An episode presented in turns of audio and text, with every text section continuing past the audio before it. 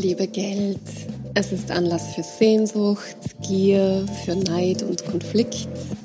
Und ob wir wollen oder nicht, definiert es doch allzu oft unsere Leistung und indirekt damit vielleicht sogar unseren Selbstwert. Wenn wir viel leisten und wenig verdienen, ist das dann fair? Oder umgekehrt? Nein, würden wohl die meisten Menschen antworten. Gleichzeitig sehen wir den Wandel der Arbeitswelt, ähm, Stichwort New Work. Wir sehen, dass sich die Rollen der Menschen verändern, dass es immer weniger klassische Führungspositionen gibt, dass die Mitarbeitenden mehr Verantwortung und Selbstbestimmung übernehmen und mehr äh, partizipieren an Entscheidungsprozessen. Wir sehen, dass sich ganz, ganz viel verändert, ähm, was Arbeitsabläufe betrifft und eben auch die inhaltlichen Rollen. Und wenn wir über New Work reden, dann denke ich, äh, müssen wir auch über New Pay sprechen. Und New Pay ist ein neuer Ansatz, ähm, Gehaltsmodelle partizipativ gemeinsam mit den Mitarbeitenden und transparent ähm, zu gestalten im Unternehmen. Dieser Begriff New Pay wurde von Nadine Nobile und ihrem Mann und Kollegen Sven Franke begründet, gemeinsam mit der Journalistin Stefanie Hornung. Und die haben im Jahr 2019 auch das gleichnamige Buch New Pay verfasst. Und ich habe am 15. Juni ein Event veranstaltet in Wien, das ähm, gemeinsam mit Nadine Nobile und weiteren Experten und Expertinnen ähm, genau dieses Thema beleuchtet. Zwar ähm, hieß das Event New Pay, Fair Pay, wie wir verdienen, was wir verdienen. Ja, und da war Nadine Nobile dabei, eben die Co-Gründerin der Unternehmensberatung CoEx und des New Pay Collective, das in einem Berater- und Expertinnenkollektiv Unternehmen dabei begleitet, alternative äh, und partizipative Gehaltssysteme zu entwickeln. Mit dabei war auch Aldina Sali-Hocic, ähm, die für People and Culture zuständig ist bei der Wiener Steuerberatung Team 23, eine etwas andere Steuerberatung, wie sie dann auch berichten wird, ähm, und die auch sehr stark mit New Pay und Lohntransparenz im Team experimentieren. Und da ähm, hat sie auch einige spannende Learnings im Gepäck mit dabei.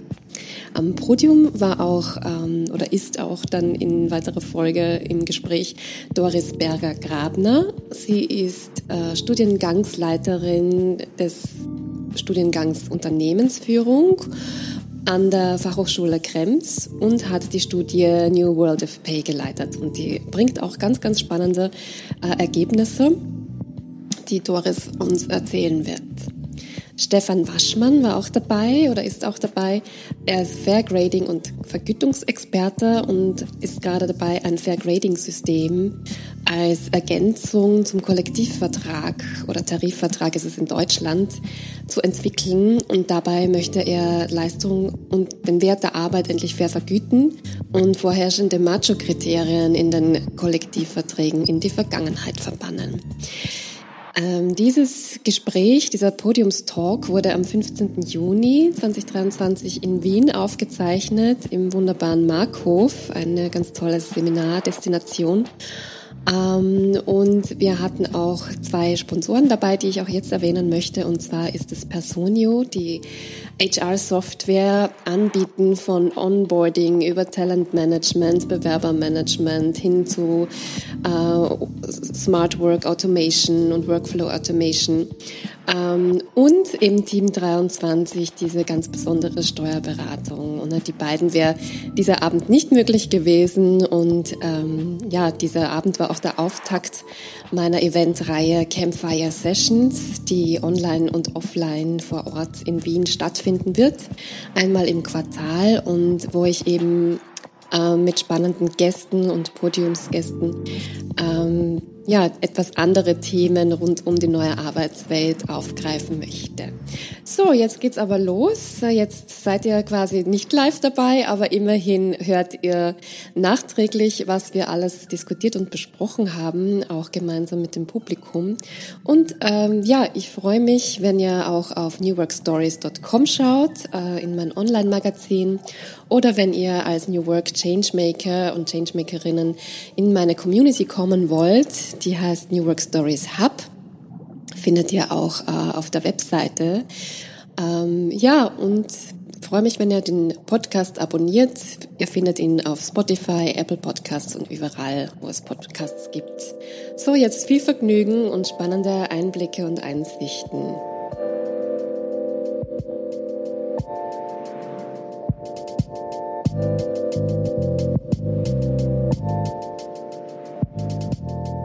Meine lieben Panel-Gäste sind da. Ich freue mich mega, dass ihr alle dabei seid. Das war, es haben alle sofort Ja gesagt, hat niemand überlegt. Also insofern danke vielmals für die spontane Aktion.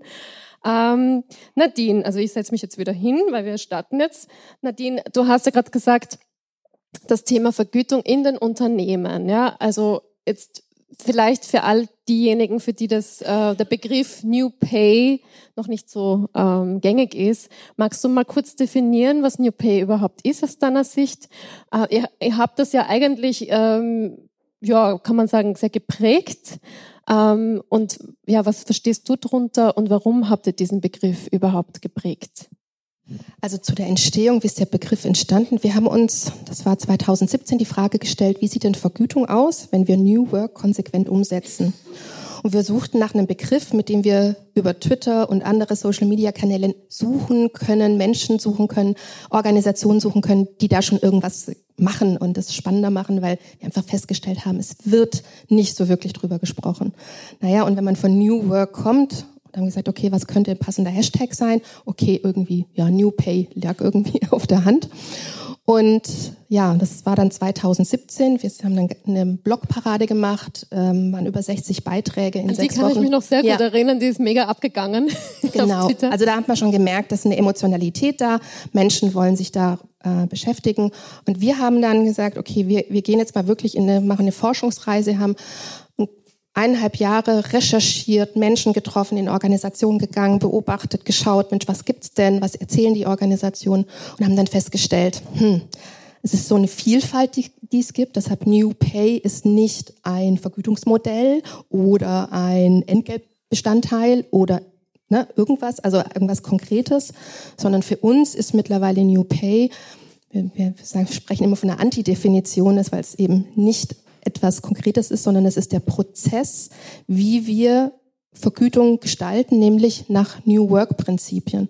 Partizipativ, transparent, transparent, mit einem Wir-Denken, was gleichzeitig Flexibilität im Prozess, aber auch in der Entwicklung von Vergütung eben bezeichnet. Und da haben wir insgesamt sieben Dimensionen, eben ein paar, von denen ich gerade schon gesprochen habe. Und das bedeutet für uns, also auch wenn jetzt zum Beispiel jemand selbstgewählte Gehälter hätte in der Organisation, was sehr New Workig erstmal erscheint, wenn es aber von oben herab äh, eingeführt wird, ne, der Chef sagt so, wir machen jetzt mal hier selbstgewählte Gehälter, wäre das für uns nicht wirklich New Pay, weil es eben nicht in einem partizipativen Blick der Organisation entstanden ist. Also das ist für uns der Prozess hin zu einem Vergütungssystem, was zur Organisation passt, bezogen auf die Kultur und auf die Ausrichtung auf die Zukunft. Und was eben auch sehr stark von den Mitarbeitenden kommt, so wie ein New Work an sich auch von den Mitarbeitenden kommen sollte, beziehungsweise sie mit einbeziehen sollte, weil New Work äh, von oben äh, zu verordnen ist ja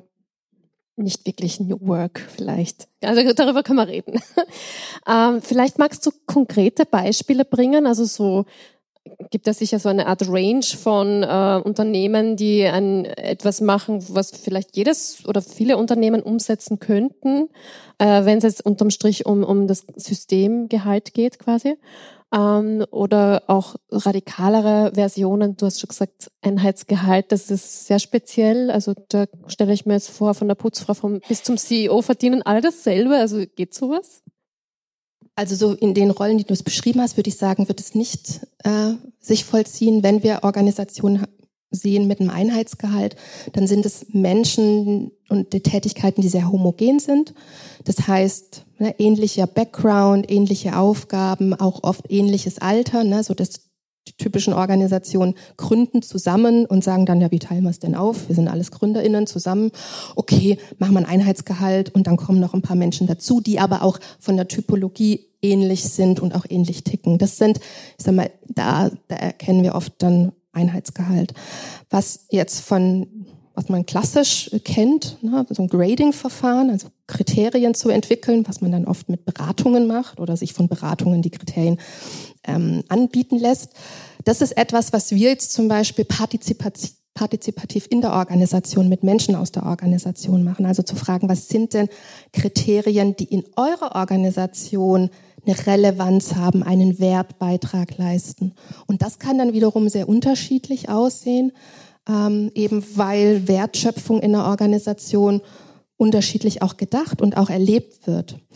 Ein Beispiel, eine Organisation, die wir in dieser Art und Weise begleitet haben, die haben ein Dienstleistungsunternehmen, ein großes, äh, einen großen Support, den sie haben, Telefon, E-Mail-Support und das ist ja auch klassisch etwas, was viele Organisationen eher auslagern ne? und wo man dann auch vielleicht sogar noch ins Ausland geht, weil da kriegt man es noch günstiger. Und die sagen aber, nein, uns ist diese Tätigkeit so wichtig, das wollen wir auch auf besondere Art und Weise nochmal zeigen, weil auf der einen Seite sind es Tätigkeiten, die eher niedrig gerankt werden, so klassisch, und die haben aber gesagt, nee, uns ist diese Fremdbestimmtheit, die diese Teams ausgesetzt sind durch die Taktung, ne? ein Ticket, ein Anruf nacheinander kommt rein. Ne? Das ist ja etwas, was eigentlich ein bisschen unsexy erscheint in einer Arbeitswelt. Man sagen, oh, ich möchte es mir gern schön einrichten, ne? selbstbestimmt, Souveränität, Arbeitszeitsouveränität. Die sagen, deshalb brauchen wir auch Kriterien, die so solche Belastungen kompensiert. Ne? Um eben auch, und das kennen viele aus der Organisation, denke ich, so Rollen, wo es dann heißt, ja, pff, ja, die von oben schauen auf uns runter, ne? so klassisch eher. Und dann sagen, nein, wir wollen diese Rollen auch aufwerten, indem auch wir ein Kriterium haben, was dem auch in der Rolle, aber auch in anderen entspricht. Das finde ich sehr spannend, nämlich diese Bullshit-Jobs, vielleicht kann man so bezeichnen, ähm, auch zu kompensieren mit mehr Gehalt. Da werden wir auch noch genauer sprechen darüber, was, was Grading auch da bedeuten kann. Ähm, ich glaube, wir werden auch noch auf einige Beispiele kommen. Danke derweil mal für die erste Runde. Ich würde weitergehen zu Aldina. Aldina Salihocic Du bist äh, für People and Culture zuständig bei, bei der Steuerberatung Team 23, die heute auch unser Sponsor ist. Kurzer Applaus. Vielen Dank fürs, für, für Location, Drinks und äh, Buffet. Da freuen wir uns natürlich sehr, dass es auch kostenlos für uns äh, möglich ist. Ähm, aber spannend ist ja, ihr habt ja, seid ja auch auf dem Weg zu New Work und damit auch zu New Pay. Steuerberatung ist jetzt nicht unbedingt das, was ich jetzt mit äh, New Work und New Pay verbinden würde, ehrlich gesagt.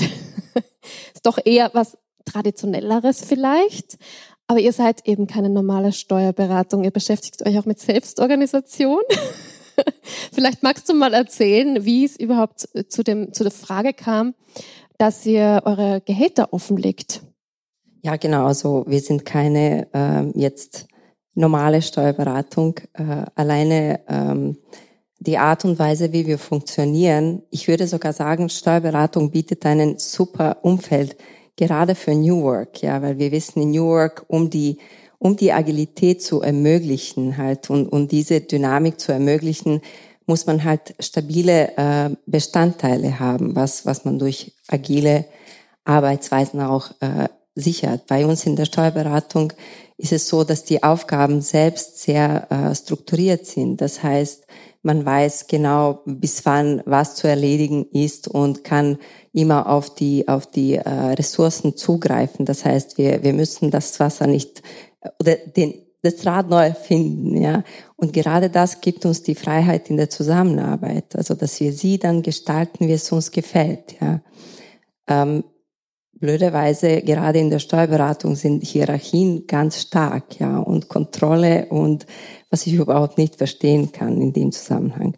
Auf jeden Fall, wir waren 2017 18 haben wir uns vermehrt mit, mit Gedanken beschäftigt.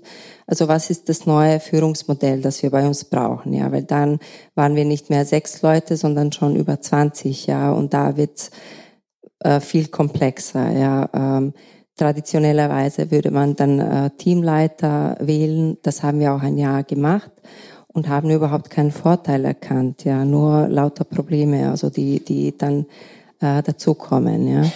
Und wir haben dann ähm, einfach uns entschieden, äh, total auf Selbstorganisation zu ähm, einfach alles draufzusetzen, weil, weil es eben möglich ist. Und ähm, das ist zum Beispiel auch, das liegt auf, also basiert auf Selbstverantwortung. Und das ist natürlich auch ein, äh, ein äh, Prinzip, das für New Pay wichtig ist.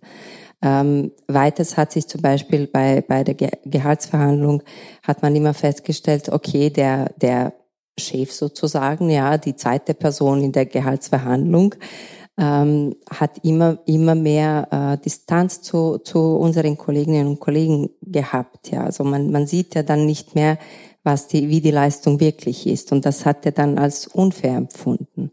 Das heißt einfach, man, man, man konnte nicht mehr ab, wirklich abschätzen, was, was diese Person wirklich verdienen soll. Ja. Dann ähm, Einzelleistung ist bei uns ähm, jetzt kein, kein äh, hochgehaltenes und wichtiges Mythos, ja, weil es ist ein Mythos, sondern äh, wir setzen alles auf, auf Teamleistung. Ja. Das ist dieses Wir-Denken, diese Prinzipien, äh, die, die, ähm, die schon erwähnt wurden. Ja. Und ähm, um diese Zusammenarbeit, äh, diese Art von Zusammenarbeit dann, dann wirklich zu Ende zu denken und wirklich konsequent zu leben, muss man auch dann auch beim, beim Gehalt umdenken. Es kann ja nicht sein, wir funktionieren ganz anders, sind total cool und äh, selbstverantwortlich und alles ist super, aber wenn es zum Gehalt kommt, dann sind wir immer noch im Mittelalter. Ja. Genau, und das ähm, ich habe dann ähm, auf meiner Suche äh, das Buch entdeckt von äh, Sven Nadine und äh, Steffi, genau. Ähm, es hat mich begeistert. Ähm, die Beispiele darinnen sind natürlich etwas, es gibt auch extreme Beispiele. Ja. Was für mich wichtig ist, der, der wichtige Punkt, es hat mir einfach Mut gegeben, auch die Initiative zu ergreifen, weil ich habe gesehen, ja, die Organisationen sind wenige, die sich auf diese Art und Weise mit dem Gehalt beschäftigen. Aber manche haben sich, sich das getraut. Also es ist machbar, ja. Jemand hat schon gemacht, ja. Und dann, ja, es ist möglich. Und dann haben wir uns ähm, einfach hineingestürzt, sozusagen, ja. Ähm, wir haben ähm, Gespräche mit unseren Mitarbeitern dann geführt, so einzeln, haben uns für komplette äh, Gehaltstransparenz entschlossen, sage ich auch gleich wieso, gleich am Anfang, weil normalerweise macht man das nicht am Anfang, das kommt am Ende, nach, nachdem man ein gescheites, äh, faires Gehaltsmodell hat. Ja. Bei uns war die Überlegung, ähm, wir wollen dafür sorgen, dass von Anfang an wirklich alles transparent und offen ist. Und vor allem für uns als Arbeitgeber, dass es eine Verpflichtung ist. Und äh, wenn man den Schritt, ma Schritt macht, dann gibt's kein Zurück mehr. Also man kann die, den Box nicht mehr zumachen. Also wir, das heißt, wir können uns das Leben nachher nicht mehr so leicht machen und sagen, also es gibt ja wichtigere Projekte, wir schieben das nach hinten, ja, sondern das war wirklich okay, jetzt machen wir das und, und dann müssen wir uns äh, zwangsläufig damit beschäftigen. Wir haben dann, ich kann gerne auch zum Bitte Prozess. red weiter. Ja. ähm, wir haben dann äh, mit, mit unseren äh, Kolleginnen und Kollegen Einzelgespräche geführt. Äh, das, hat, das Ganze hat überhaupt nicht lange gedauert. Also das war kein jetzt äh, monatelanger Prozess, sondern das waren ein paar Sessions. Ja. Ähm, wofür wir aber gesorgt haben, ist, dass wir auf emotionaler Ebene beginnen. Das heißt, unser Ziel mit, mit Transparenz ist eigentlich zu einer Nachvollziehbarkeit zu kommen, also ein nachvollziehbares, transparentes System zu haben, ja. Und da Nachvollziehbarkeit ist schon auf einer Sachebene, ja. Das Gehalt wollen wir auf einer Sachebene später irgendwann behandeln, ja. Aber auf diese Ebene zu kommen, muss man zuerst über Emotionen, weil das ist ein hochemotionales Thema, ja. Und dann haben wir alle einfach gefragt, okay, wir wollen die Leute jetzt nicht überreden, überzeugen, äh, irgendwelche Kampagnen führen. Ja, wir sollen das machen, also machen wir das. Sondern wir haben sie gefragt, warum sollen wir das nicht machen? Also was spricht dagegen? Warum sollen wir auf keinen Fall Transparenz einführen? Weil dadurch haben wir uns erhofft, dass, dass genau diese Ängste und, und äh, Sorgen, dass sie durch diese Weise äh, rauskommen und dass wir sie einfach entkräften oder beziehungsweise, dass wir sehen, vielleicht sind sie berechtigt. Also schauen wir mal, ja. Und ich fand es interessant, dass da dabei sind wirklich nach, nach allen Gesprächen dabei sind nur so drei echte Argumente rausgekommen. Also ich mag nicht, gefällt mir nicht, war kein Argument natürlich, sondern es musste schon eine, oder das macht man nicht, ja, wer sagt das? Und ähm, es sind wirklich drei, drei Sachen rausgekommen.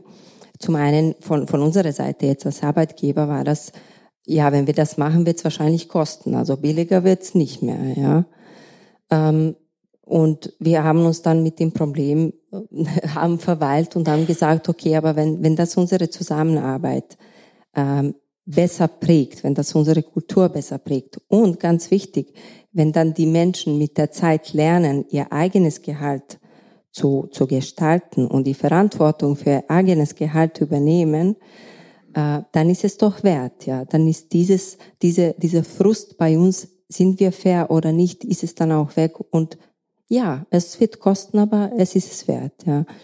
Äh, zweite, zweite Argument war so, ja, äh, unser Betriebsklima, also unsere schöne Zusammenarbeit, das geht jetzt sicher kaputt, weil wir werden äh, die ganze Zeit streiten und äh, keine Ahnung uns vergleichen und äh, neidisch sein. Und okay, haben wir uns überlegt, was kann man dagegen dann machen? Ja da wir alle erwachsene Menschen in, in, in bei uns sind, haben wir gesagt, okay, gibt es irgendwie eine andere Art und Weise, das Problem zu lösen, wenn es kommt? Kann man vielleicht drüber sprechen? Oder kann man sich hinsetzen und fragen, okay, ich finde das irgendwie blöd, können wir da was machen? Ja, dann haben wir gesagt, ja, das geht, ja. Also dieses Betriebsklima, das, das ist nicht etwas, das keine Ahnung, Edin am Montag in, in die Arbeit mitbringt und sagt, so, okay, nehme ich am Freitag wieder nach Hause, sondern jeder von uns ist dafür zuständig. Jeder, jede einzelne Person ist dafür, bringt einen Teil davon. Und ich glaube, im, im Team muss das auch klar sein, dass wir gestalten alle und wir sind alle dafür zuständig und lassen uns das nicht kaputt machen, wenn irgendwas kommt. Ja, also einfach das beschützen. Ja. Und äh, also der zweite, zweite Punkt war weg. Und der dritte Punkt und der wichtigste, glaube ich, eh in, in, in der ganzen Diskussion war, ja, was ist mit meinem Wert im Unternehmen? Dann werden, ich definiere mich halt über mein Gehalt und dann werden eh alle sehen, dass ich vielleicht äh, überbewertet bin oder unterbewertet bin. Und was mache ich dann damit? Also kann ich damit leben? Ja? Äh, ich habe vor kurzem äh, irgendwelche Umfrage von Kimbaum was. Es stand wirklich so, ähm, 71 Prozent äh, Mitarbeiter wollen transparente Gehälter, weil Gehalt ist ein wichtiger äh, Indikator meines Wertes im Unternehmen. Das ist Selbstsabotage. Das heißt, ich will, ich bin gleichzeitig auf Gas und auf, auf der Bremse solange wir unser ähm, Wert im Unternehmen über Gehalt definieren, wird's nichts. Ja. Und dann haben wir gesagt, okay, wir wollen das komplett vom Wert im Unternehmen trennen, weil wir wissen als Arbeitgeber, man hat Personen, die kannst du dir nicht leisten, wenn du sie für alles alles bezahlst. Also vom Arbeitgeber ist auch gibt's äh, verschiedene Arten von von Gehalt, nicht nur das, was am Konto am Ende des Monats kommt sondern wie sorge ich für meine Mitarbeiter? Was, was gebe ich ihnen sonst? Und nicht nur Benefits, sondern wie gehe ich mit ihnen um? Ja? Und genauso ist es aber vom, von, von der Teamseite. Ja? Es gibt Menschen, die, die machen einfach, die machen die Zusammenarbeit besser. Also die, wenn die da sind, funktioniert das Team besser. Und das kann man nicht im, im Gehalt abbilden, weil man es nicht messen kann. Und dann haben wir gesagt, wir wollen, dass Gehalt wirklich nur das bleibt, was wir messen können, weil so mess werden wir das auch mit dieser messbare Gegenleistung entlohnen. Und alles, was darüber hinaus ist und was sehr oft ein Argument bei Gehaltsverhandlungen ist, wollen wir auf die zweite äh, Beziehungsebene so einfach schieben, ja, und sagen, wir müssen dann schauen, dass wir uns so gegenseitig entlohnen als Arbeitgeber und Arbeitnehmer einfach durch durch diese Erwartungen, die wir äh, einander aneinander also einander bringen, ja. Und genau, ja. Mittlerweile arbeiten wir jetzt, haben wir eine äh, freiwilligen Gruppe. Das musste natürlich auch passieren mit, mit allen äh, äh, Teammitgliedern. Wir haben jetzt eine freiwilligen Gruppe, so fünf Leute von 25 und arbeiten gemeinsam an, an Kriterien. Einige haben wir schon und schauen, dass äh, wir nur Kriterien nehmen, die für unsere Organisation relevant sind. Also was bei, keine Ahnung, Team 24, Team 24 passiert, interessiert uns nicht. Also wir wollen wirklich, äh, dass es von aus der Organisation kommt. Ja. Vielen Dank, Aldina, für die Ausführungen. Es ist mega, mega spannend. Ich, ich wollte ich wollte dich auch nicht unterbrechen, weil es, weil es so spannend war. Könnt ihr ewig zuhören. Äh, du hast ja ganz viel angesprochen von Frust und Emotionen, ein wichtiges Thema in, in dem Bereich und eben auch von der Messbarkeit. Und ähm, du hast es von auf der Unternehmensebene runtergebrochen, quasi welche Kriterien kann man denn eigentlich messen? Wie, wie lässt sich Leistung messen?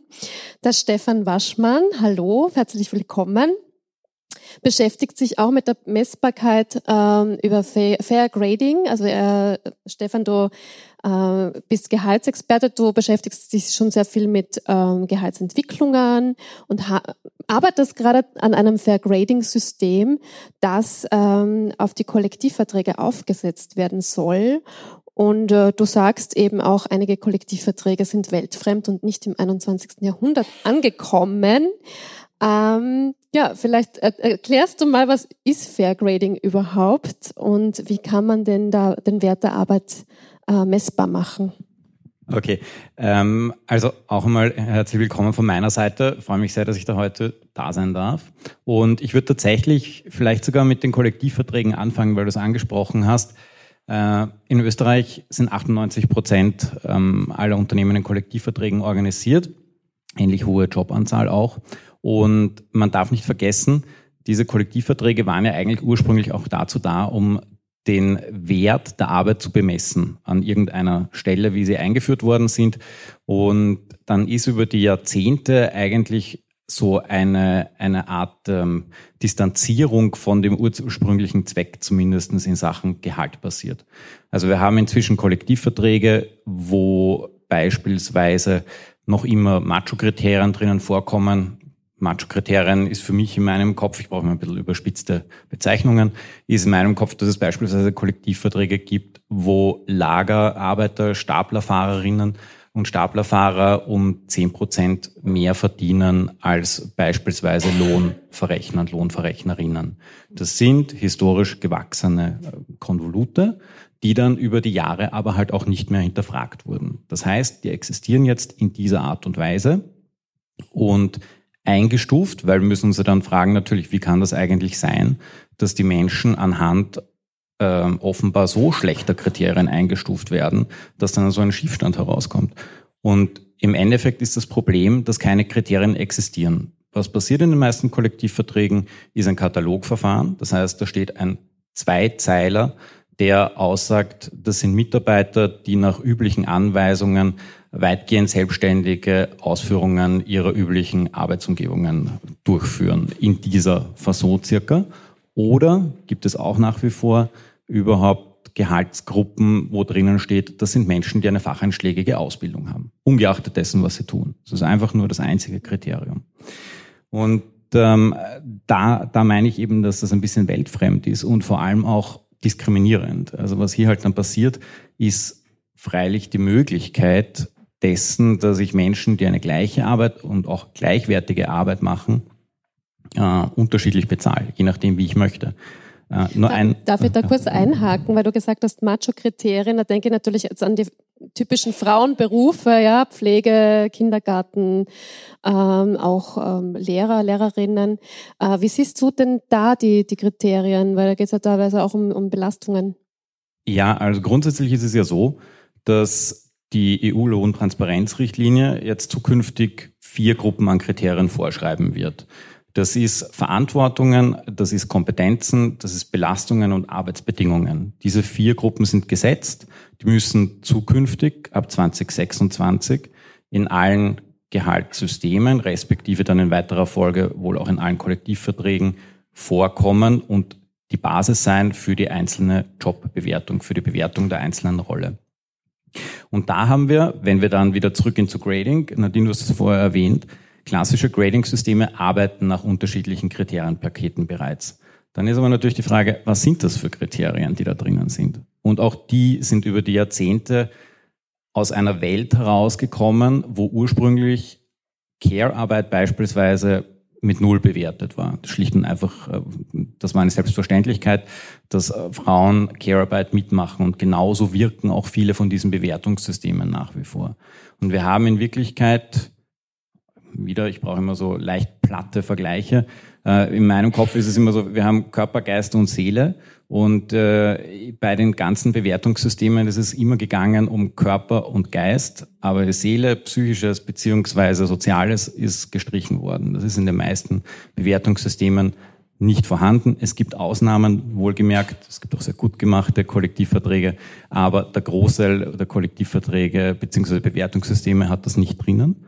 Und zukünftig auch eine EU-Vorschrift müssen auf jeden Fall soziale Kompetenzen mit berücksichtigt werden. Ich glaube halt, das greift zu kurz, weil es gibt halt gerade auch bei Verantwortungen, es gibt nicht nur Führungsverantwortung, es gibt auch Verantwortung für andere Menschen. Es gibt, wenn ich ähm, eine, eine Pflegekraft hernehme, die sich um eine Gruppe von fünf, sechs demenzkranken Menschen kümmert, dann habe ich eine Verantwortung für deren Gesundheit, für deren Leib und Leben.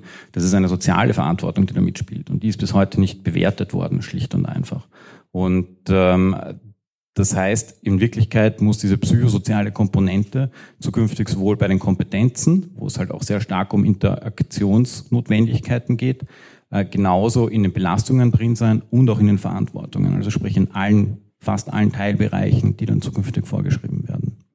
Vielleicht ein kleiner ähm, Exkurs in, in dein Fair Grading System. Das ist ja so ein Punktesystem. Äh, wie, wie würdest du da oder wie gehst du davor mit den Bewertungen jetzt zum Beispiel von psychischen Belastungen?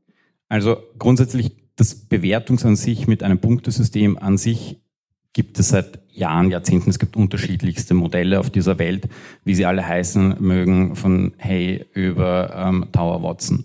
Und eben der Punkt, wie gerade gesagt, ist, dass ich glaube, dass man sehr stark auch auf die, den psychosozialen Aspekt zukünftig eingehen muss. Und wenn wir jetzt eben hernehmen, beispielsweise psychosoziale Belastungen, dann ist dieser Punkt bei den Bullshit-Jobs, hast du es vorher so nett genannt, äh, ist ja dann im Endeffekt, dass ich da häufig an so einer Helpline bin und ich habe jemanden gegenüber, der ist irgendwo im Ausnahmezustand bereits gelandet, weil er das Internet gelöscht hat oder sonst etwas. Und äh, das heißt, wir haben jemanden gegenüber, der mir jetzt nicht sehr freundlich gesonnen ist, wahrscheinlich als allererstes. Ich bin an dieser Hotline möglicherweise die ganze Zeit mit aggressiven Anrufen konfrontiert. Eine solche Arbeitsumgebung beziehungsweise eine solche Belastung, dass ich es immer mit Menschen zu tun habe, die meiner Rolle oder meiner Organisation, Organisation möglicherweise auch gegenüber feindlich gesonnen ist, wäre bei mir tatsächlich ein Punktekriterium. Das ist etwas, was für den Menschen in seiner normalen, also in so einer Art Normarbeitsumgebung nicht vorkommt. Das ist nicht alltäglich. Und das ist auch etwas, was entlohnt gehört am Ende des Tages. Das heißt, hier müssen Punkte dazu hinein. An der Stelle, das Gleiche gilt beispielsweise auch für Jobs, wo ich ständig unter Beobachtung stehe. Wenn ich ständig jemanden habe, der mir auf die Finger schaut, Kunden möglicherweise, zum, sogar in einer, ähm, also das klassische Beispiel dafür wäre Flugbegleiter in einem Flugzeug, Flugbegleiterinnen in einem Flugzeug. Das sind Menschen, wo dir ständig auf die Finger geschaut wird. Und auch das ist wiederum eine Belastung, die eigentlich aufkommt und die nicht zu einem Normjob dazugehören und dementsprechend entlohnt werden müssen. Also das sind so zwei Beispiele. Ein Wort vielleicht noch. Das zweite ist, glaube ich, was man hineinnehmen muss, ist so eine Art äh, Impact-Bepunktung. Also auch die Frage, was hat der Job, den ich mache, eigentlich für eine längerfristige Konsequenz? Was ist das Risiko, das damit einhergeht? Auch in die Richtung, bin ich für Leib und Leben beispielsweise verantwortlich? Weil auch da kommen wir wieder dorthin, dass wir halt viele Jobs gerade im ähm, medizinischen Bereich, im Betreuungsbereich haben, die strukturell unterbewertet sind momentan. Vielen Dank. Du erinnerst mich jetzt gerade an, an den schlimmsten Job, den ich hier hatte als Studentin.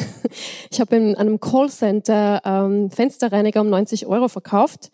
Äh, mit Outbound-Anrufen, ich glaube 50 Anrufe pro Minute oder so, das im Grunde. Und ähm, ja, da denke ich mir gerade, da hätte ich vielleicht auch ein bisschen mehr verdienen können, weil meine Wäre Klopausen, ein, ein Bepunktungsfall meine gewesen, Klopausen waren sogar vorgeschrieben. Ich durfte nur zu bestimmten Zeiten aufs Klo gehen. Also eigentlich kann man sich das gar nicht mehr vorstellen. Aber äh, was wir auch schon dann kurz angerissen haben, sind das Thema Incentives und ähm, auch sonstige ähm, Wertigkeiten außer des, außer des Gehalts quasi. Ähm, da ist Doris äh, Berger-Grabner jetzt am Podium. Herzlich willkommen vom IMC, äh, von der Fachhochschule Krems. Äh, du leitest die, äh, den interimistisch äh, den Bereich. Äh, mittlerweile fix, ja. Mittlerweile fix. Oh, Entschuldigung, ja, da bin ich nicht up to date. Mittlerweile fix den Bereich Unternehmensführung. Gratuliere. Danke. Und du hast eine sehr spannende Studie durchgeführt, und zwar heißt sie New World of Pay. Ähm, da hast du mit deinem Team gemeinsam äh, Arbeiterinnen und Arbeiter aus Produktionsbetrieben befragt, äh, im, mit Fragebögen quantitativ, aber auch qualitativ, um rauszufinden, ähm, was sie sich so erwarten vom Arbeitgeber. Da sind ganz spannende Sachen rausgekommen auch in Richtung Anreize und Gehalt. Vielleicht magst du da kurz mal einsteigen und eintauchen mit uns. Sehr gerne, Nadine. Vielen Dank auch für die Einladung zur heutigen Diskussionsreihe. Wir forschen ja bei uns in Grem schon seit vielen Jahren am Thema New Work und haben, glaube ich, relativ zeitgleich, wie auch du, Nadine, wir haben uns vorab schon unterhalten, ähm, festgestellt, zu New Work gehört eben auch New Pay und haben dann äh, so vor vier Jahren einmal zum Googlen begonnen und festgestellt, da gibt's doch nichts. Und ich habe auch die Nadine nicht gefunden, weil die war zeitgleich am Thema dran. Ähm, und dann haben wir uns äh, gedacht, wir müssen hier mal ähm, einfach eine Studie einreichen, haben uns die dann fördern lassen. Äh, war eine sehr große Studie, ist über zwei Jahre gelaufen und wir wollten uns hier eine ganz spezielle Zielgruppe anschauen, nämlich die Arbeiter und Arbeiterinnen. Äh, wir kennen alle die Buzzwords Digitalisierung, Industrie 4.0 und wollten uns einfach anschauen, ähm, im Zuge von Industrie 4.0 verändern sich einfach die Arbeitsweisen und die Arbeitsinhalte und wollten uns hier eben speziell die Meinung der Arbeiter und Arbeiterinnen holen und haben uns hier dann ganz im Speziellen den sogenannten psychologischen Arbeitsvertrag angeschaut. Ähm, wir alle kennen normale Verträge. Wir sprechen über Kollektivverträge, wir, können, wir kennen Arbeitsverträge, aber der psychologische Arbeitsvertrag ist nur in unseren Köpfen. Der ist nirgends niedergeschrieben. Das heißt, der Arbeitnehmer, in dem Fall die Arbeiter und Arbeiterinnen, haben gewisse Erwartungen an ihren Chef, an ihr Unternehmen, wo sie tätig sind aber auch das Unternehmen hat gewisse Erwartungen an das Personal. Und äh, die sind aber nirgends festgeschrieben und ganz oft leider auch nicht ausgesprochen. Und wenn aber diese Inhalte, diese Erwartungen auseinanderdriften, dann kommt sehr oft bereits zu inneren Kündigungen und irgendwann dann zu tatsächlichen Kündigungen. Und deshalb ist es auch so wichtig, dass man sich eben diesen psychologischen Arbeitsvertrag anschaut.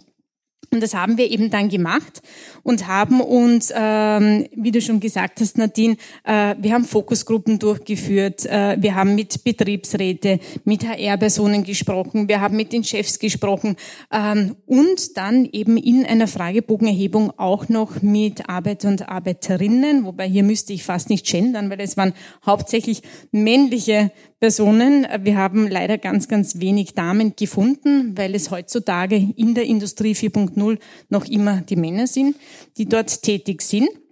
Und haben uns hier einfach einmal angeschaut, was wollen die? Was erwarten sie sich? Und da waren ganz, ganz viele spannende Ergebnisse dabei. Also einige werden Sie vermutlich nicht überraschen, auf die ich jetzt kommen möchte. Also ganz vorne mit dabei war mal das Thema Arbeitsplatzsicherheit. Das heißt, Sie wünschen sich einen sicheren Arbeitsplatz. Ganz vorne dabei war auch das Thema Verständnis und Kommunikation. Kommunikation mit dem Vorgesetzten. Ähm, wir haben uns äh, dann auch die verschiedenen Altersgruppen angeschaut. Kommunikation war auch speziell für die Jüngeren ein Thema, aber nicht so sehr die Kommunikation zum Vorgesetzten, sondern die Kommunikation im Team. Also die interne Kommunikation im Team war hier speziell den Jüngeren ganz, ganz wichtig. Ähm, was erwarten Sie sich noch? Sie erwarten sich ein positives Arbeitsklima und Sie erwarten sich auch äh, Verantwortung übernehmen zu können. Also das waren generell einmal so die Erwartungen. Dann haben wir uns auch ähm, die Unternehmen, den Arbeitgeber angeschaut. Was erwartet sich der? Äh, und wenn man das vergleicht, die einzelnen Erwartungen, driftet es ganz, ganz stark auseinander. Äh, es ist wohl nicht so überraschend beim Gehalt. Und zwar äh, vor allem bei zusätzlichen Entlohnungen. Entlohnungen über dem Kollektivvertrag ähm, Zusatzleistungen, die separat noch abgegolten werden. Also da driften äh, die Erwartungen ganz stark auseinander und auch bei der Informationsweitergabe. Die Arbeitgeber, Geberinnen waren äh, der Ansicht, sie geben alle Informationen rechtzeitig weiter. Die kommen aber anscheinend nicht rechtzeitig an. Also, also da driften sie auch ganz, ganz stark auseinander. Ähm, und jetzt komme ich zu den Dingen, die anscheinend nicht so attraktiv sind und nicht unbedingt erwartet werden. Und da sind wir jetzt genau bei dem Thema, was du zuerst angesprochen hast, bei den Fringe Benefits. Die Fringe Benefits, wenn man sich so die Literatur anschaut, dann werden die immer ganz oben genannt, wie wichtig es ist, einen Obstkorb in der äh, Küche vorzufinden und ein Gratis-Café und so weiter. Äh, nein. Also dieser Zielgruppe ist das gar nicht wichtig. Also da sind die Fringe Benefits wirklich ganz unten gereiht gewesen. Die brauchen keine Essensgutscheine für Kantine. Die wollen auch keine betriebliche Gesundheitsförderung und sie gehen auch nicht gerne auf Betriebsfeiern. Und Fitnesscenter, Yoga und so geht sich halt irgendwie auch nicht aus im Schichtsbetrieb, oder? Fitnesscenter und Yoga, wie du sagst, geht sich auch nicht aus. Von dem her, also bei der Zielgruppe ist das ganz, ganz unten gereiht. Wir haben in einer anderen Studie uns aber speziell dann nicht nur die Arbeiter angeschaut, sondern die Arbeitnehmer, die Angestellten. Die Angestellten, aber auch da würde man sich erwarten, die wollen ja gerne in Yoga gehen. Nein, wollen die nicht. Auch da, auch da sind die Fringe Benefits im Ranking ganz hinten angelagert. Ähm, aber die Gehaltserhöhungen oder äh, höhere Gehälter ist schon eher weiter vorne, oder?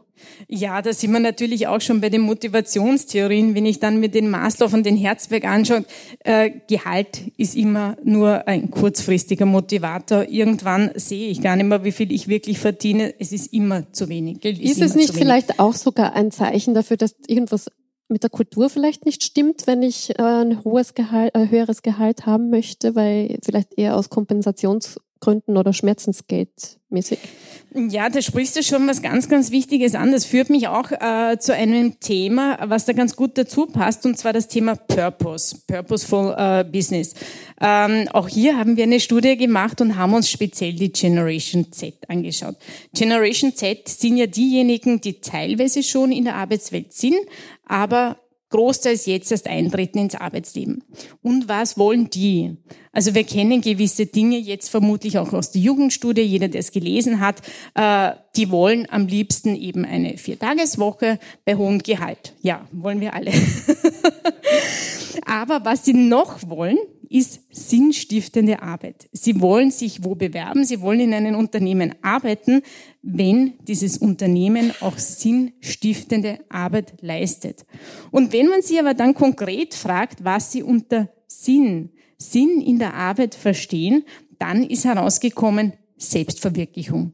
Sie wollen sich selbst verwirklichen. Das ist eben speziell jetzt einmal die Generation Z.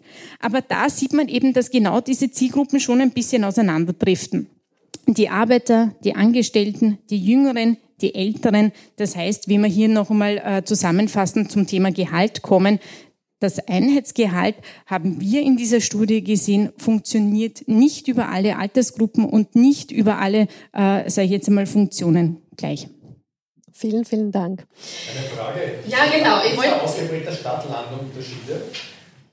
Ähm, Stadt-Land-Unterschiede haben wir in dem Fall nicht festgestellt, nein. haben wir uns angeschaut. Äh, wir haben äh, den Fokus auf Ostösterreich gelegt äh, und da haben wir aber nichts gesehen. Vermutlich war aber die Stichprobe jetzt zu klein. Wenn wir jetzt das Bundesland Niederösterreich und Wien vergleichen, gibt es vielleicht Unterschiede, aber ob sie signifikant sind, haben wir uns nicht angeschaut. Hiermit hast du jetzt äh, das, die Publikumsfragen Fragerunde eröffnet, weil äh, wir gehen jetzt steigen jetzt gleich direkt ein.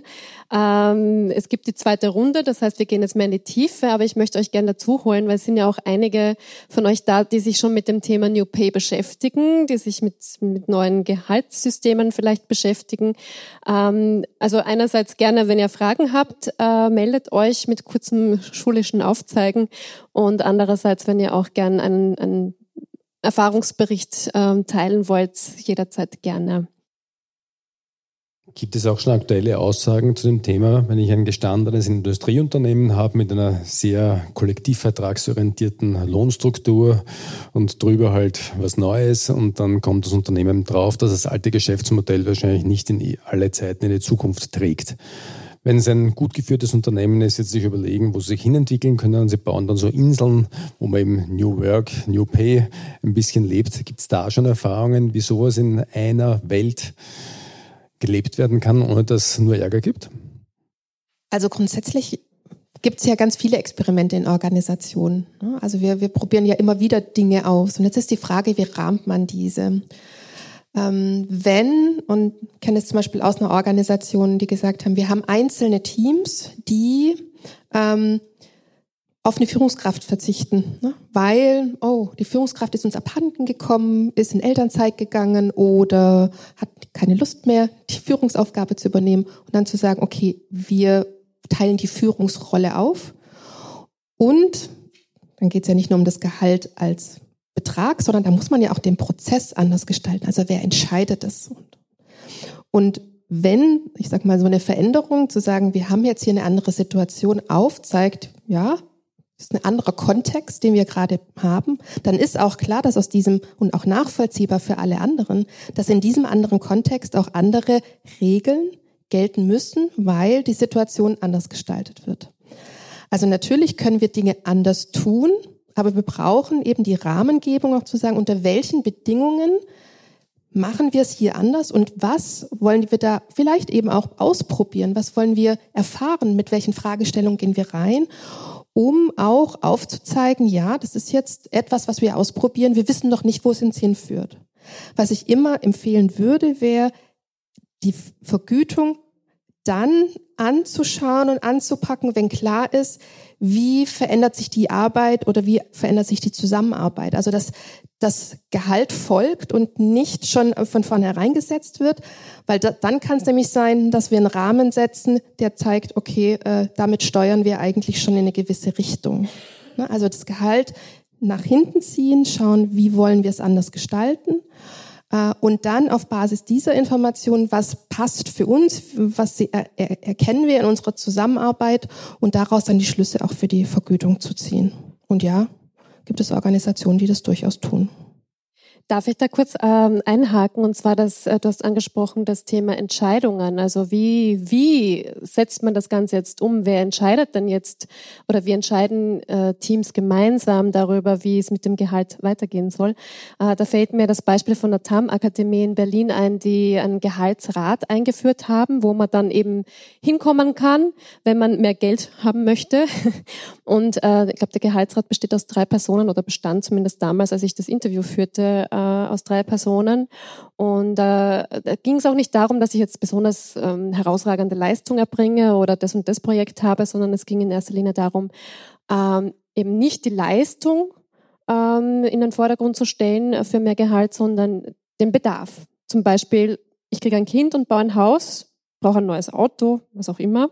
Und der Gehaltsrat hat das dann beschlossen, gemeinsam mit dem äh, mit der Person, die das ähm, beantragt hat.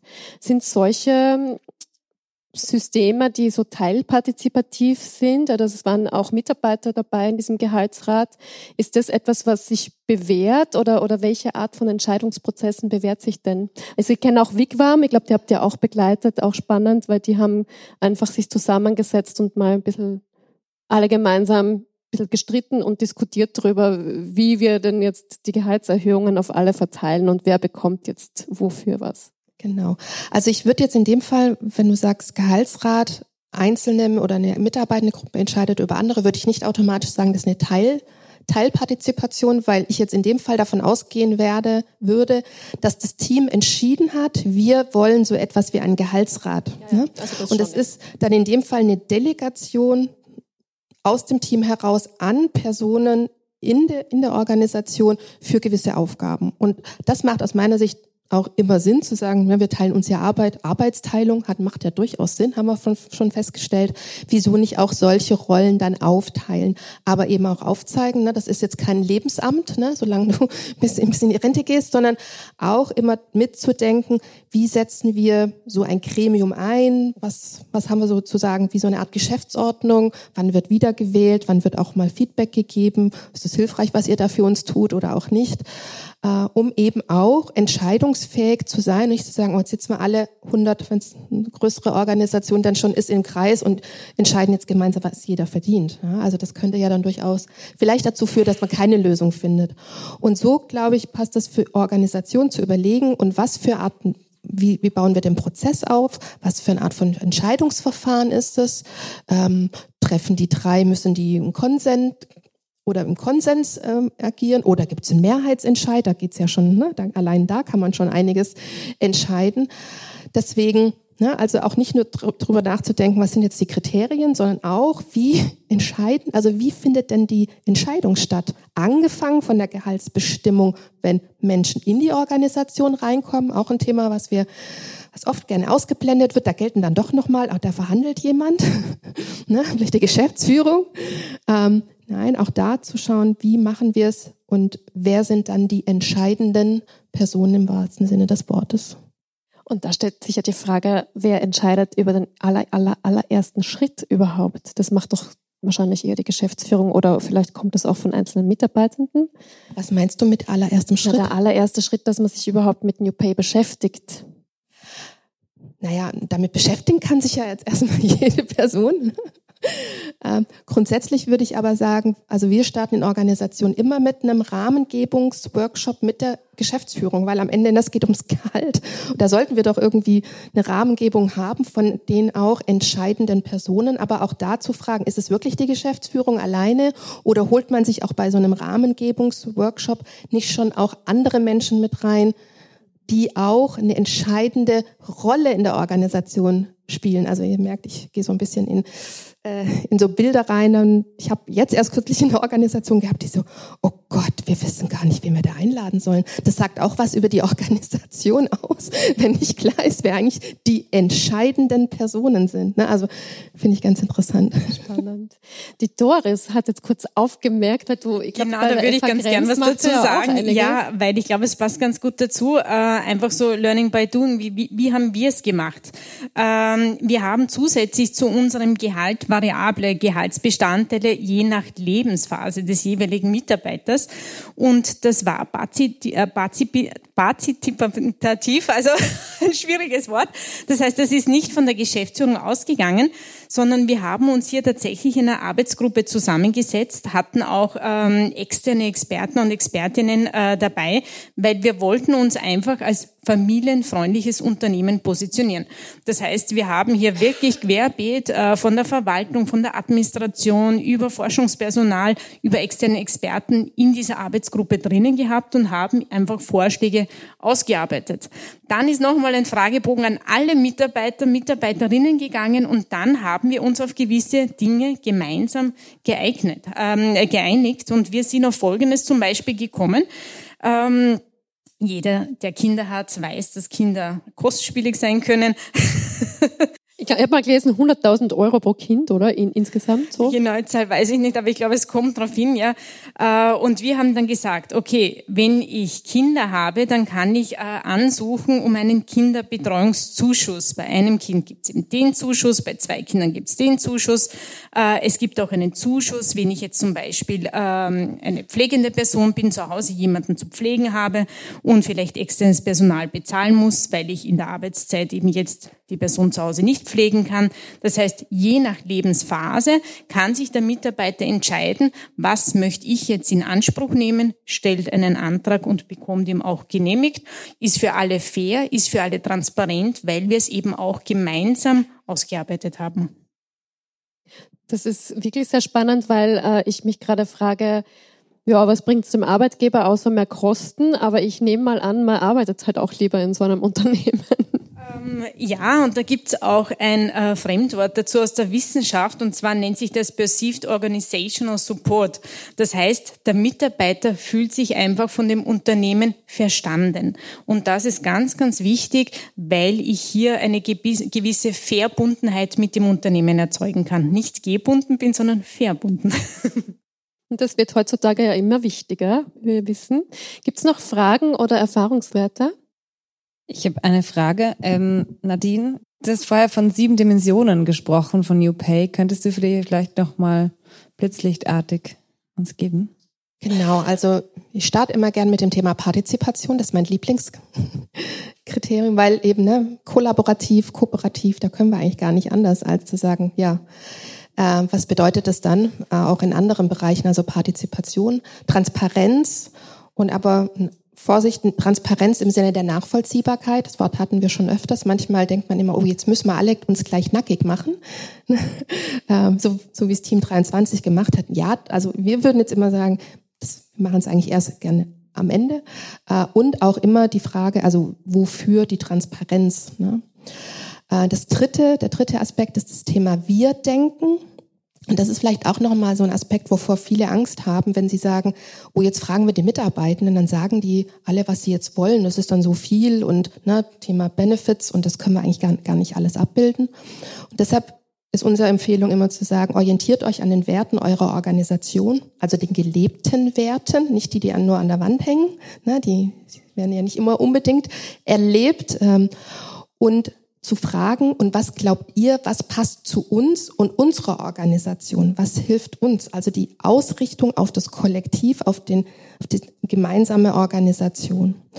Ähm, vierter Aspekt ist das Thema Selbstverantwortung, haben wir auch schon gehört. Ne? Wenn ich mitgestalte, dann kann ich ja gar nicht anders, als auch mehr Verantwortung zu übernehmen und dem nicht dann zu sagen, ja, dann verhandle ich mein eigenes Gehalt. Nein, also nicht Selbstverantwortung mit, ich mache für mich am meisten, sondern ich erkenne, welche Rolle ich in der Organisation spiele und auch welchen Beitrag ich zum gemeinsamen Gelingen beitrage. Ähm, fünfter Aspekt ist das Thema Flexibilität. Das finde ich gerade bei den Arbeitszeiten ein großer Bedarf bei Mitarbeitenden, ne, dass wir sagen, ja, wie können wir es eigentlich flexibler gestalten.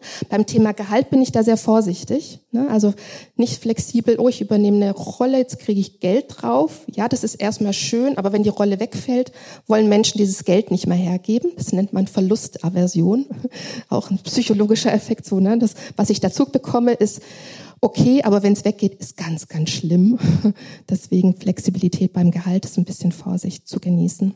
Und dann haben wir noch den Aspekt permanent Beta, also Vergütungssysteme, die sich immer wieder wie eine Software, was am Ende ist es eine Software, das ist ein Algorithmus, immer wieder überprüft, anpasst auf neue Gegebenheiten. Und das Letzte ist für uns das Thema Fairness, weil am Ende dreht sich immer alles um die Frage, und was ist ein faires Vergütungssystem und ein fairer Prozess für uns? Welche Antwort hast du darauf? Gibt es eine Antwort? ja, also Fairness lässt sich gut gestalten. Man denkt erstmal, oh, Fairness ist ein gefühlte Gerechtigkeit, das ist ja sehr individuell. Aber wir wissen auch da aus der Gerechtigkeitsforschung, das gibt den Aspekt der Verfahrensgerechtigkeit und es gibt den Aspekt der Verteilungsgerechtigkeit.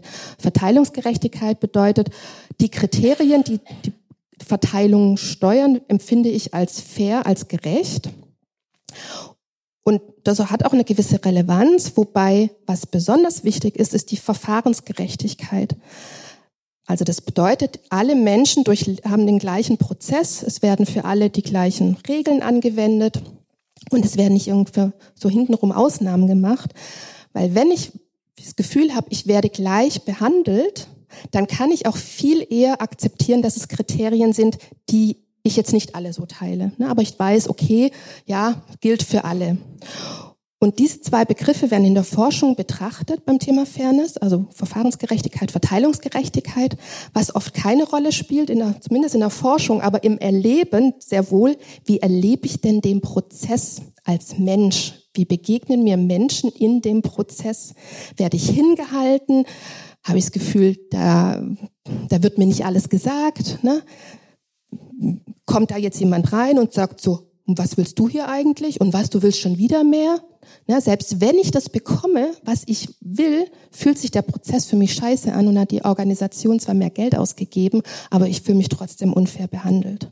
Also das ist nochmal, und das kann jede Organisation überprüfen ne, und selbst gestalten. Da muss ich noch gar nicht am Vergütungssystem gearbeitet haben, sondern eigentlich nur, wie Menschen sich in dem Prozess begegnen und das macht schon einen ganz großen Unterschied. Ich glaube, da haben ja auch viele Angst davor, diese Box, wie die Aldina das vorher gesagt hat, zu öffnen und nicht mehr schließen zu können, ähm, wo es dann um alle möglichen Dinge geht, wie Frustkonflikte, äh, Missstimmungen, jeder will was anderes. Also dieses, die Frage ist, die sich mir da stellt, welchen Reifegrad brauche ich, damit ich mich überhaupt damit beschäftigen sollte? Oder ist es für alle Unternehmen ein Thema oder gibt es Unternehmen, die das lieber mal beiseite schieben lassen sollten und ihre kulturellen Aufgaben machen sollten? Ich, ich frage euch jetzt alle.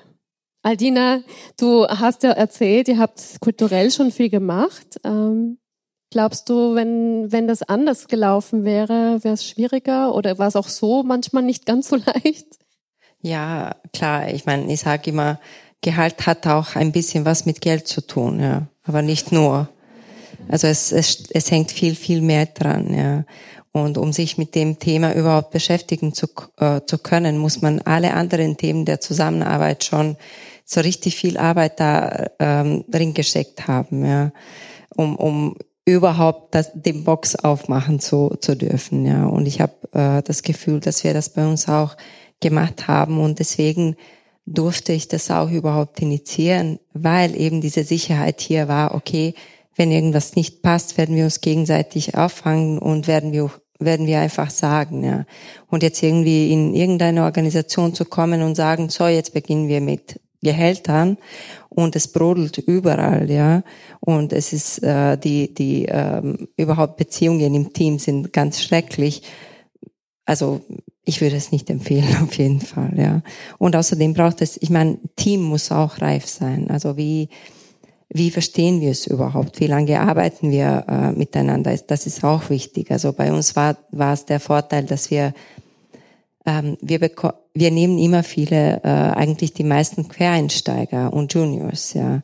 Der Vorteil ist, man kann sie dann wirklich Sie können, sie fügen sich in die Unternehmenskultur. Das ist so quasi der erste Arbeitgeber oder die erste Kanzlei. Ich war noch nie in einer Kanzlei, ja. Und sie lernen uns so kennen, ja. Sie haben keinen Vergleich. Der Nachteil ist, ähm, dass man keinen Vergleich hat und dass man dann manche Sachen einfach einfach nicht ähm, schätzt. Also ähm, diese diese ähm, Zusammenarbeit ist, ist extrem wichtig, um überhaupt das, das Thema zu, zu anzusprechen. Ne? Ich muss dir jetzt ein bisschen widersprechen, mhm. Altina. Gerne. Äh, weil ich erlebe, also wir haben, also wir haben am Anfang ja mal gedacht, New Work braucht New Pay, also macht man das jetzt nur mit New Work Unternehmen. Und das Interessante war, die ersten Organisationen, die auf uns zugekommen sind, waren eigentlich so richtig oldschool. Und die haben aber gesagt, und das ist die Bereitschaft, die es sicherlich braucht, wir wollen in Zukunft Dinge anders machen. Wir wollen in Zukunft mit, mit Mitarbeitende stärker einbeziehen. Und wir wollen ihnen zeigen, dass es uns auch ernst ist. Und das kann man aufzeigen, wenn man sagt, wir machen jetzt mal eine frei, ein freiwilligen Team, wir suchen Menschen aus der Organisation, die auf unser Gehaltssystem schauen. Und die Frage ist für mich nicht, also wo, also ja, Konflikte, die muss ich, also wenn ich jetzt eine totale konfliktbeladene Organisation habe, dann ist es vielleicht erstmal eine schlechte Idee. Aber ich brauche jetzt kein New Work Organisation, weil wir haben, das sind über, arbeiten überall erwachsene Menschen, die ein Verhältnis zu ihrem Gehalt haben und in der Regel auch das Bedürfnis haben, ich will verstehen, wie funktioniert das eigentlich. Ich möchte verstehen, wie sich mein Gehalt bestimmt und entwickelt. Und es wird sich auch in Organisationen spiegeln sich dann unterschiedliche Dinge wieder. Ähm, na, die einen, die dann schon sehr, sehr kollaborativ sind, da geht man auch wieder anders vor als in einer Organisation, die da noch ganz am Anfang steht. Und das herauszufinden, ja, was ist für uns der nächste Schritt, das kann jede Organisation für sich überlegen. Und auch jede sollte das für sich erkunden. Und was bei Team 23 passt und wie Sie das auch jetzt schon alles nutzen, auch um ja da auch eine psychologische Sicherheit zu unterstützen, ist in einer anderen Organisation vielleicht an der Stelle, die sind dann noch nicht oder vielleicht kommen sie da auch nie hin, vielleicht müssen sie da auch nicht, weil sie vielleicht das Geschäftsmodell das auch gar nicht erwartet oder die Menschen dort. Aber eben ein Stück mehr Partizipation, ein Stück mehr Transparenz kann ich in jeder Organisation starten und deshalb nicht das eine Modell und den eine Vorgehensweise in jeder Organisation, sondern mit einem Gespür rangehen und zu überlegen, okay, was ist jetzt für uns ein guter nächster Schritt? Nur zwei Wörter. Sorry, Stefan. Also wobei ähm, überhaupt diese Überlegung, äh, wie wollen wir in der Zukunft arbeiten, ist schon so ziemlich New Working, ja, sozusagen. Also es ist schon in der Basis drinnen, ja. Aber Stefan, ich, wollte ich wollte dir auch, dich auch noch fragen, also eben Stichwort Transparenz. Wir haben ja schon angesprochen, seit 6. Juni ist die Lohntransparenzrichtlinie in Kraft. Ähm, dein Fair Grading System soll ja auch für Transparenz sorgen und für mehr Fairness in der, in der Beurteilung des Werts der Arbeit.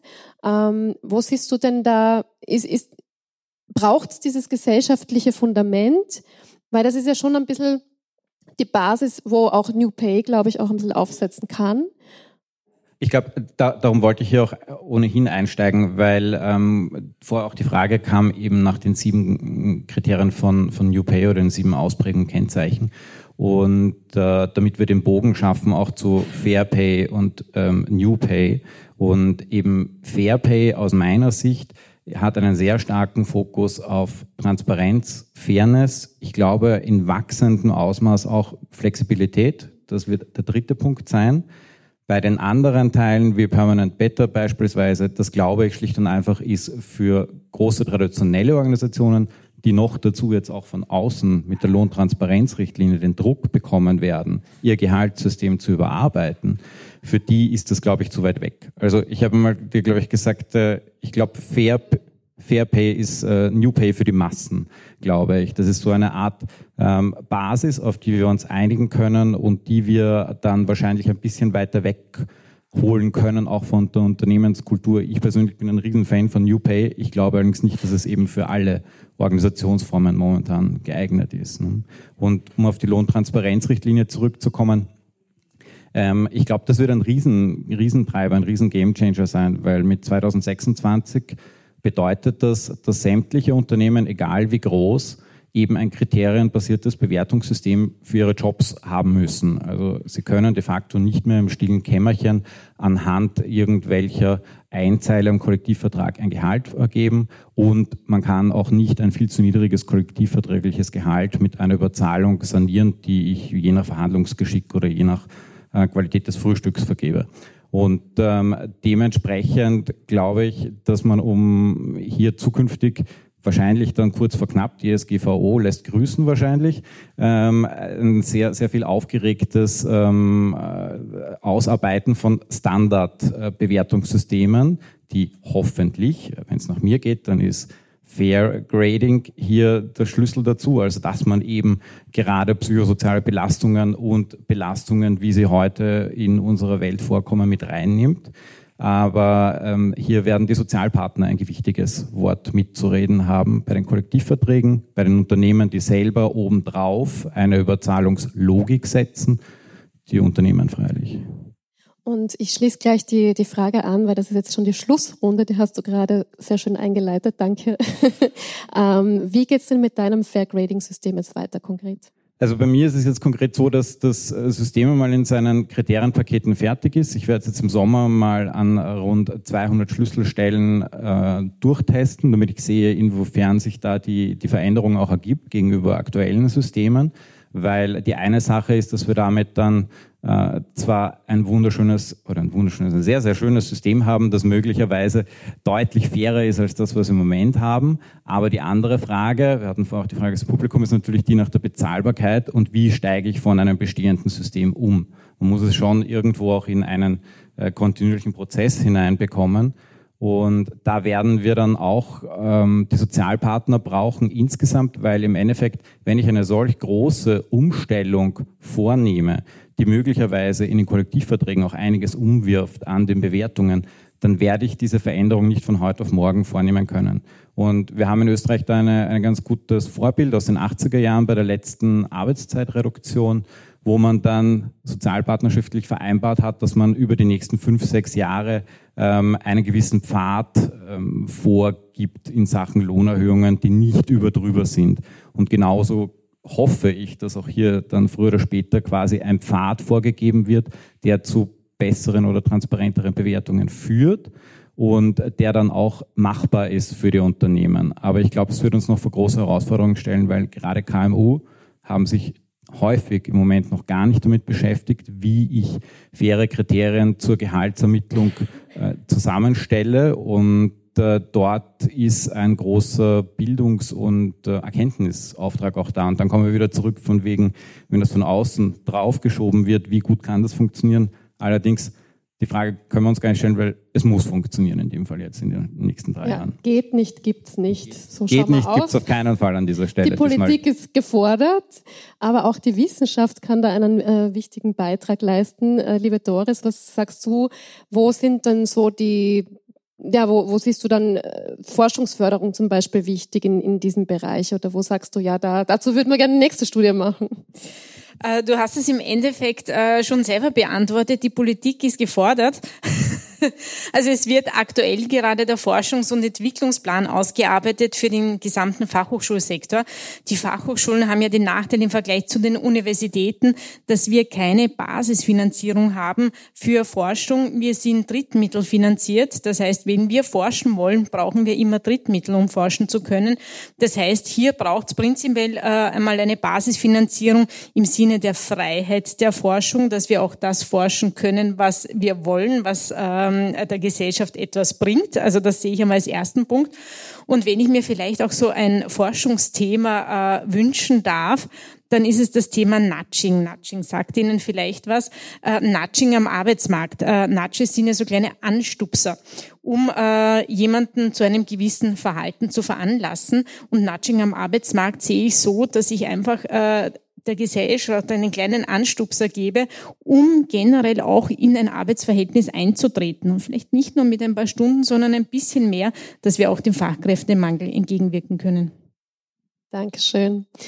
Aldina, wie geht's denn mit euch, mit dem Team 23 weiter? Was sind so die nächsten Schritte? Wo soll es hingehen in den nächsten zwei, drei Jahren, wenn man das schon planen kann? Ja, also die nächsten Schritte sind auf jeden Fall, ähm, wir hoffen, dass wir bald zu einem äh, gescheiten Gehaltsmodell kommen. Ähm, für die nächsten zwei, zwei drei Jahre, äh, also Edin sagt immer, ich möchte in Zukunft, dass äh, jedes Teammitglied sich überlegt, äh, was soll ich hier verdienen anhand von den Kriterien und in die Lohnverrechnung geht und sagt, so ab nächsten Monat bekomme ich so viel. Ja, ist das äh, realistisch? Vermutlich nicht.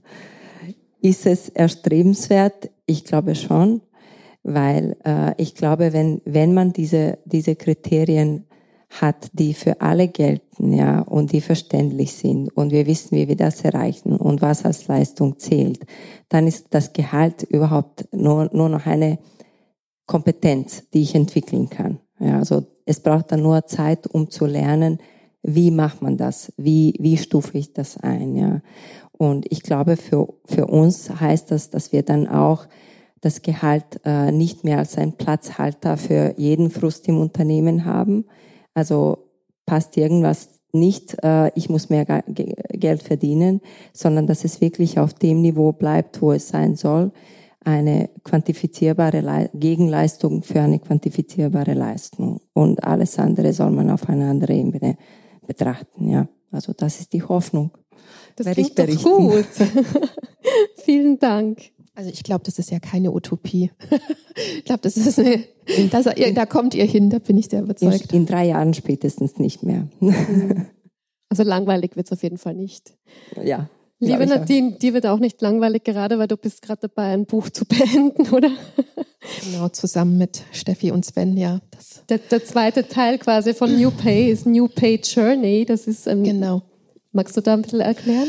Ja, also also so ein Buch schreiben ist echt anstrengend. Muss man, es ist nicht vergnügungssteuerpflichtig. Ähm, aber was mich motiviert hat, dann jetzt gemeinsam mit einem anderen zweites Buch zu schreiben, war, dass wir beim ersten Buch ganz oft die Rückmeldung bekommen haben, oh, wir haben mit eurem Buch gearbeitet. Und ich so, oh wow, ich kann wirksam sein, ohne dass ich vor Ort sein muss. äh, oder dass jemand von uns äh, da reingeht.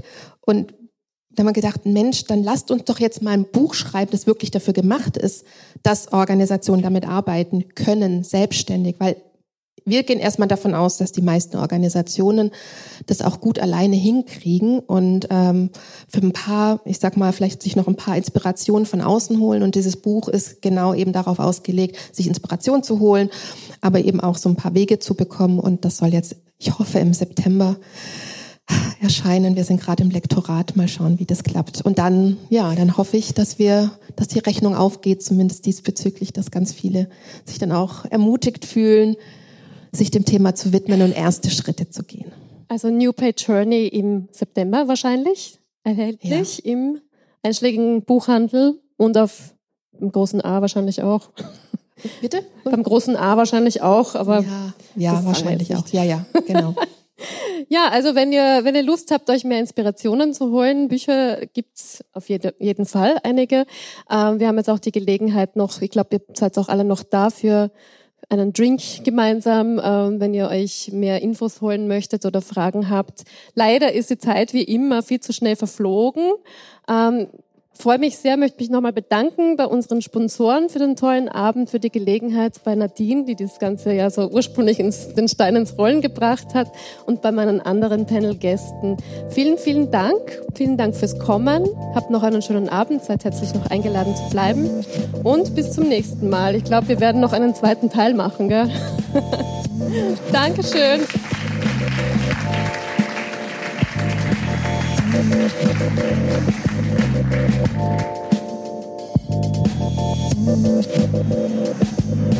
Thank